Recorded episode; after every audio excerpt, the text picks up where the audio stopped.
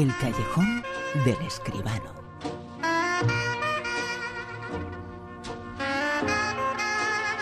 Y cine, cine del grande es el que se ha visto en Málaga en los últimos días. El Festival de Cine Español de Málaga. Ahí ha estado José Manuel Escribano, que ya está en Madrid, ya está de vuelta. José Manuel, eh, muy buenas. Buenas noches, Bruno, ¿qué tal? Vienes, eh, bueno, no sé si ahí ha hecho buen tiempo, ¿no? En el resto no, pero en Málaga no puede ser.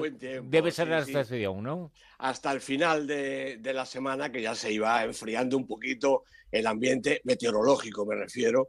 Eh, pero ha estado haciendo buen tiempo, cosa que es muy de agradecer, porque para ir de un lado para otro, ver las películas, eh, salir, en fin, entrar y salir todo el rato, pues es muchísimo mejor cuando hace buen tiempo y Málaga además está mucho más bonita en la primavera soleada, de manera que por ese lado todo ha ido bien. Y el Festival de Málaga ya tiene palmarés. Pues efectivamente, ya se eh, terminó el festival y se han entregado los premios que yo creo que han sido unos premios que se han repartido poco, han ido casi todos a las mismas películas como ahora veremos.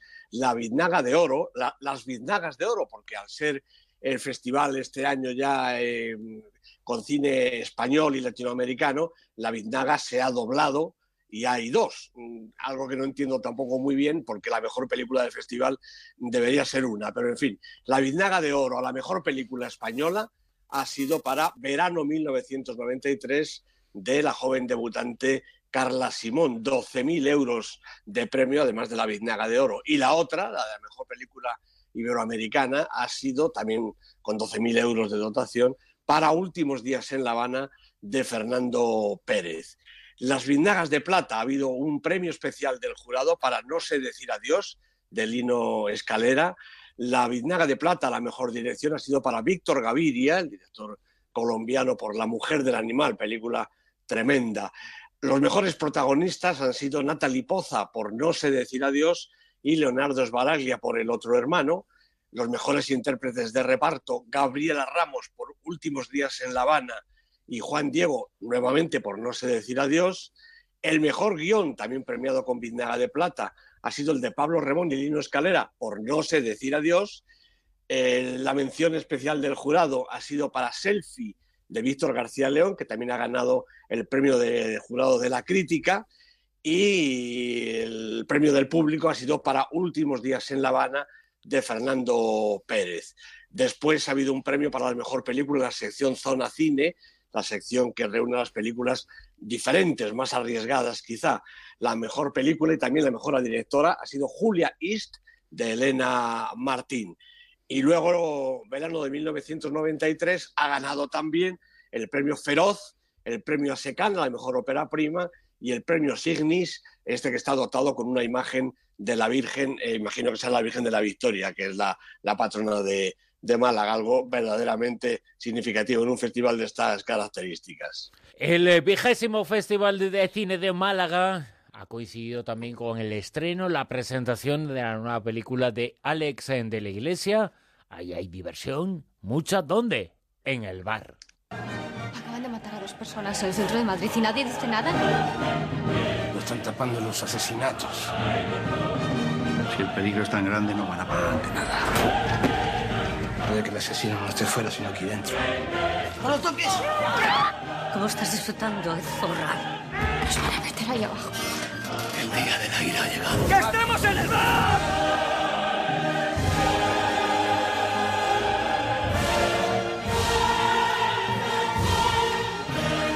Como siempre, espectacular la puesta en escena de cualquier película de Alex de la Iglesia. Esta es El Bar.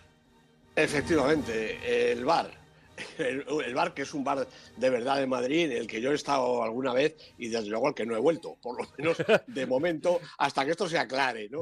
Esta es la película efectivamente de Alex de la Iglesia y los protagonistas son Mario Casas, Blanca Suárez, Jaime Ordóñez, Tere de Pávez, eh, pues hasta 10 realmente. ¿no?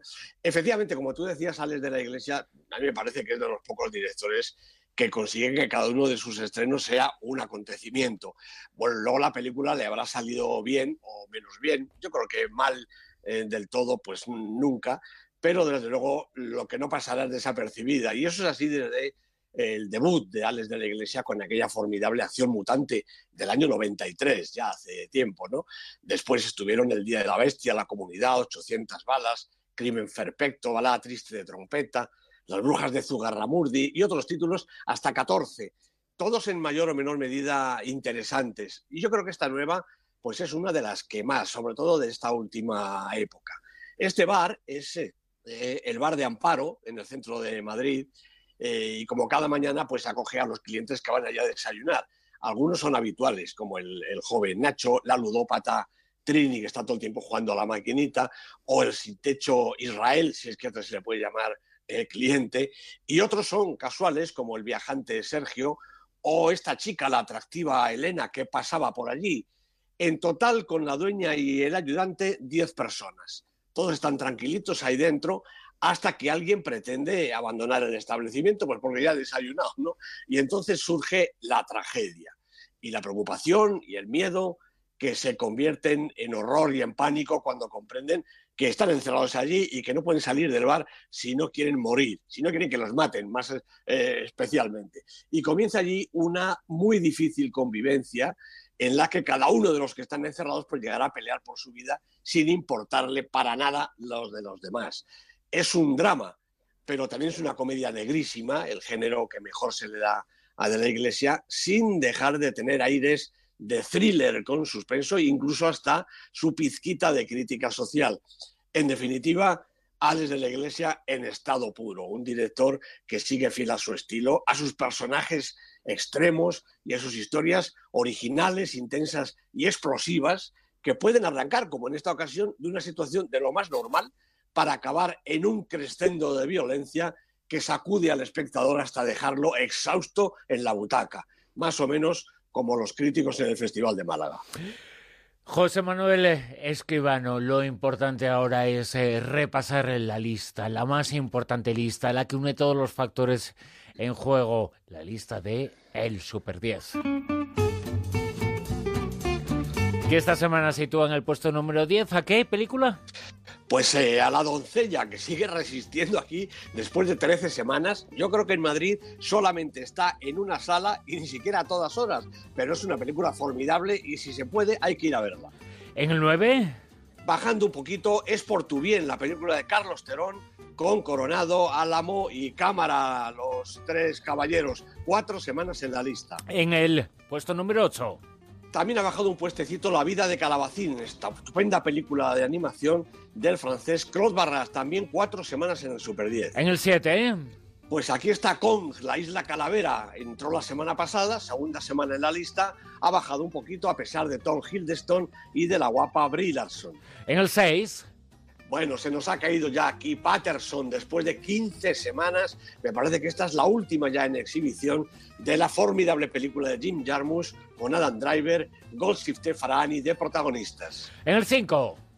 La película de la semana, La Bella y la Bestia, la nueva película de Disney. Esta no es animada, sino que es con personajes reales. La dirige Bill Condon la protagonizan Emma Watson y Dan Stevens y ha recaudado ya 6 millones de euros en un momentito. ¿Cuánto se habla de esta película? ¿Cuánta gente está yendo a verla, eh? Sí, naturalmente el éxito y la entrada en el puesto 5 en su primera semana en la lista es sobre todo por el taquillón que está haciendo. En el 4. Bueno, recuperamos para la lista Manchester frente al mar, otra película estupenda, también triste, pero realmente buena película de Kenneth Lonergan con Casey Affleck, Oscar en esta pasada edición. Recordemos, cuatro semanas en el Super 10. En el 3... Moonlight de Barry Jenkins con Aston Sanders, Marsala Ali, tres semanas en la lista, repite posición esta formidable película. En el 2... Bueno, una auténtica sorpresa, sube desde el final de la lista Comanchería, después de 13 semanas tiene fuerza para subir, seguramente porque han vuelto a exponer, a, estrenar en alguna sala la película de David Mackenzie con Chris Pine, Jeff Bridges, como decía, nada menos que 13 semanas en el Super 10. Una auténtica sorpresa. En el puesto número uno... Pues sigue La Ciudad de las Estrellas, es Super 10 ya, ya lleva 10 semanas en la lista, la película de los Oscars, la película de Damien Chazelle, con Emma Stone, Ryan Gosling, de formidables, maravillosos protagonistas. José Manuel Esquivano, formidable y maravilloso. Te seguimos escuchando el próximo fin de semana, el próximo sábado, aquí en La Rosa de los Vientos. Un placer. Igualmente para mí, Bruno. Hasta entonces, un abrazo. En Onda Cero, La Rosa de los Vientos.